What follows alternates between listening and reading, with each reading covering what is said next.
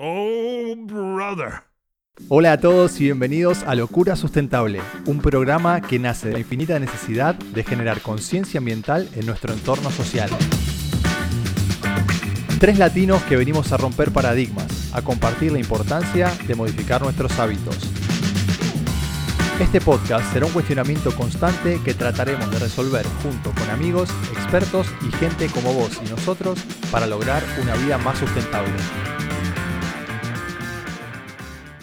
Hola, hola, bienvenidos nuevamente, locos y locas sustentables. Mi nombre es Alejandro Zacarián, me acompaña Caro Pinot y en este episodio de Locura Sustentable nos acompaña Judith Ortega, creadora de Nimbuca, un proyecto de España enfocado en la moda sostenible. Hola Judith, ¿cómo estás? Gracias por sumarte, bienvenida. Hola, ¿qué tal, Ale? Hola, Carol, gracias. Comentanos un poquito cómo surge el proyecto de Nimbuca, en qué consiste y por qué decidiste crearlo. Bueno, todo nace porque básicamente me aburrí, no sé cómo está en, Latinoamérica o en Argentina, Chile, tal, pero aquí en España hay una locura con el fast fashion, o sea, Inditex ha creado como un imperio, ¿no? Ellos fabrican básicamente en países tercermundistas con mano de obra eh, infantil. Y entonces me resistí un día dije, no quiero comprar en este tipo de tiendas y me di cuenta que hay como un vacío, ¿no? Han monopolizado en Europa el, el, consumo de ropa, ¿no? Con el fast fashion. Eh, y entonces, nada, empecé a hacerme mi ropa, tal, y empezó a gustar a gente y bueno, empezó todo un poquito.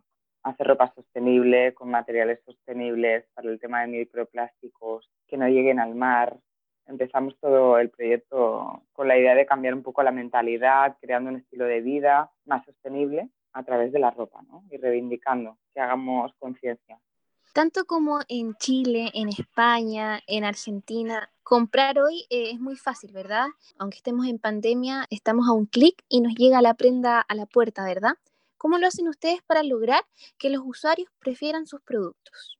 Bueno, usamos concienciando un poquito y creando un estilo de vida apetecible, ¿no? Pues enseñamos un poquito cómo vivimos de una manera un poquito más consciente con la ropa que usamos, hacemos apología a comprar de segunda mano, y bueno, en redes últimamente pues tenido muchísimas ventas.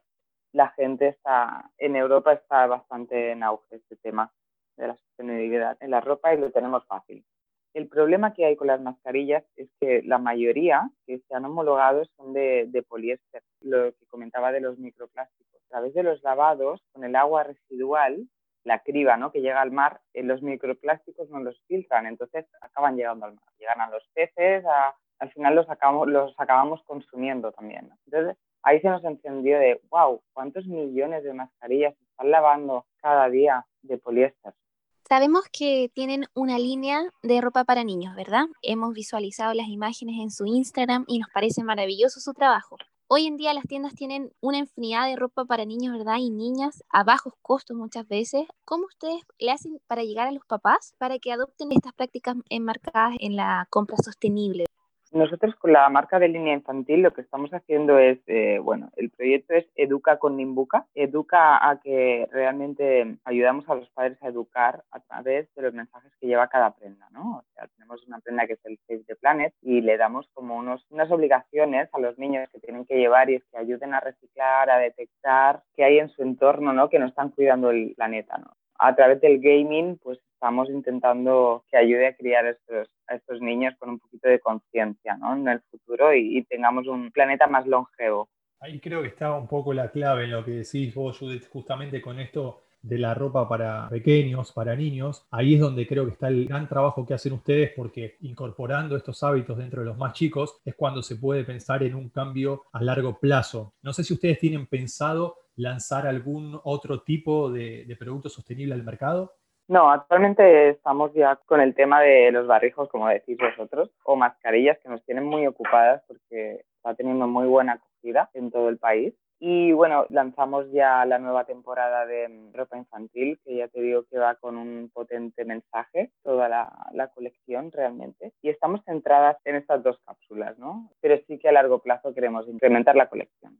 Viene la pregunta que todos deben contestar, ¿verdad? Si pudieras cambiar algo en el mundo, ¿qué sería? ¿Qué sería? Pues conciencia, por favor. No mirarnos tanto el ombligo y mirar, mirar a nuestro alrededor, ¿no?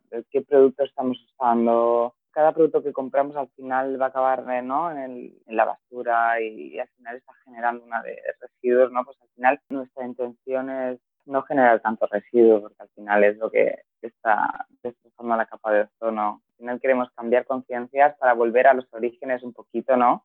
Yo tengo una pregunta como bonus track que en lo personal me llamó la atención cuando estuve viendo un poquito el perfil de, tu proyecto, eh, bueno, y lo que venían haciendo. Hay una foto que más allá de publicitar los productos que confeccionan ustedes, hablas un poco de tu persona, ¿no? Hablas de, de, tu alimentación saludable, de la relación que tenés con los animales, bueno, de practicar yoga. Comentabas en ese posteo que tenés una beba y tratás de contagiar o de ir generándole esos buenos hábitos para en un futuro cambiar el mundo. Quiero saber en lo personal, sacando un poquito Nimbuca como proyecto, ¿qué fue lo que te hizo a vos cambiar? Habitualmente los seres humanos venimos con algunos estereotipos o con algunas conductas que no son las más correctas y llega un momento en la vida de cada uno que hace un clic y ahí empieza a tomar más conciencia, se compromete, como en tu caso, un poco más con el medio ambiente, con el planeta. ¿Qué fue en tu caso lo que, lo que te llevó a hacer ese clic? Pues ese clic realmente lo hice en un, en un viaje a, a, India. Bueno, me horrorizó porque allí, bueno, igual que estoy enamorada de este país, ¿no? Que he visitado tres veces ya y viviría allí si pudiera.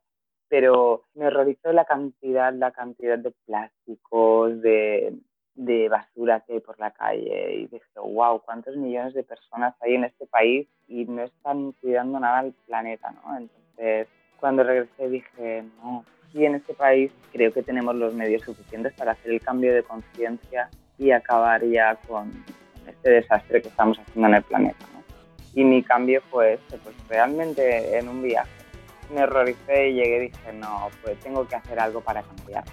Qué gran trabajo, ¿verdad, Ale? Yo creo que todos te quieren conocer y quieren conocer este gran trabajo. ¿En qué plataforma digital te pueden encontrar las personas que nos están escuchando en este momento?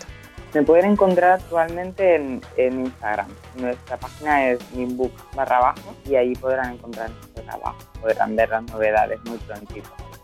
Quiero agradecerte nuevamente por tu participación. La verdad que nos encantó la charla, aprendimos conceptos nuevos y bueno, fundamentalmente también esperamos que nuestros oyentes vean la importancia de enfocarnos en una moda sostenible. Y a los locos y locas sustentables que nos siguen, gracias por acompañarnos como siempre. Nos encuentran también en Instagram como Brothers Locos con triple O. Y así llegamos al final de este episodio. Nos encontramos la próxima semana. Esto fue Locura Sustentable.